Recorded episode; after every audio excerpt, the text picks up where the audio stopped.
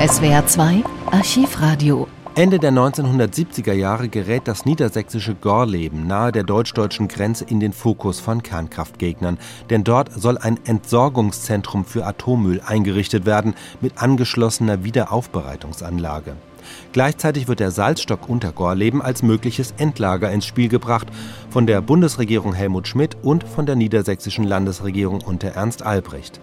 Der Protest dagegen findet in Form eines Treckerzugs statt. Er beginnt am 25. März 1979 im Wendland und endet am 31. März mit einer Abschlusskundgebung in Hannover. Zwischen 50 und 100.000 Menschen nehmen daran teil.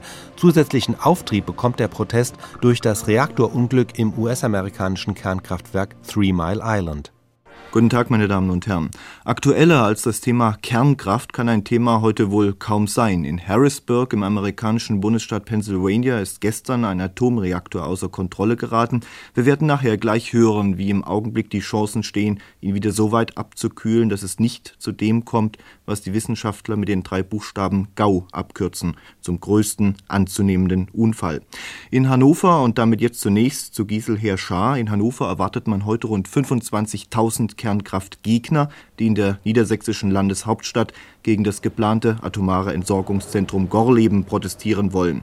Und gleichzeitig, Herr Schaar, wird inzwischen wohl auch dieser Treckerkonvoi der betroffenen Landwirte aus dem Kreis Lüchow-Dannenberg in der Hannover Innenstadt eingetroffen sein. Ja, denn das war das taktische Ziel der Kernkraftgegner der Bundesrepublik, sich hier zusammenzutun und zu solidarisieren mit dem Gorleben-Treck, der am vergangenen Sonntag im Kreis Lüchow-Dannenberg aufgebrochen ist und der dann quer durch die Lüneburger Heide heute in den Morgenstunden die Landeshauptstadt erreicht hat.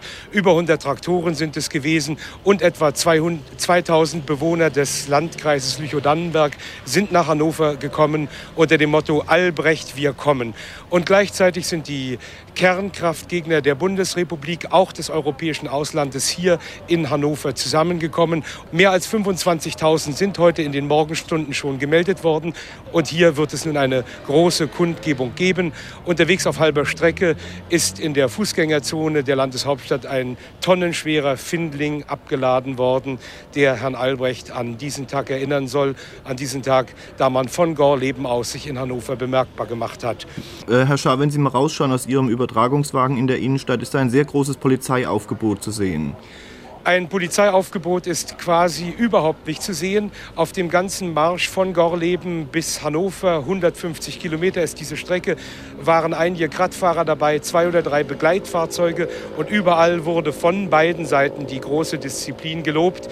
Die äh, Gorlebener haben die Polizei gelobt und umgekehrt. Und hier für die Landeshauptstadt Hannover für diesen Tag der 25 bis vielleicht 70.000 Protestierenden hat man sich vorgenommen, Friedlichkeit auf allen Gebieten. Und die meisten der Demonstranten tragen Blumen bei sich, verteilen die Blumen an jedermann, um für das Leben hier zu demonstrieren und gegen die Kernenergie. Und natürlich ist Harrisburg auch ein Thema. Harrisburg kommt vor auf Handzetteln und Harrisburg kommt vor auf Plakaten. Genau das ist eingetreten, vor dem man Furcht hatte.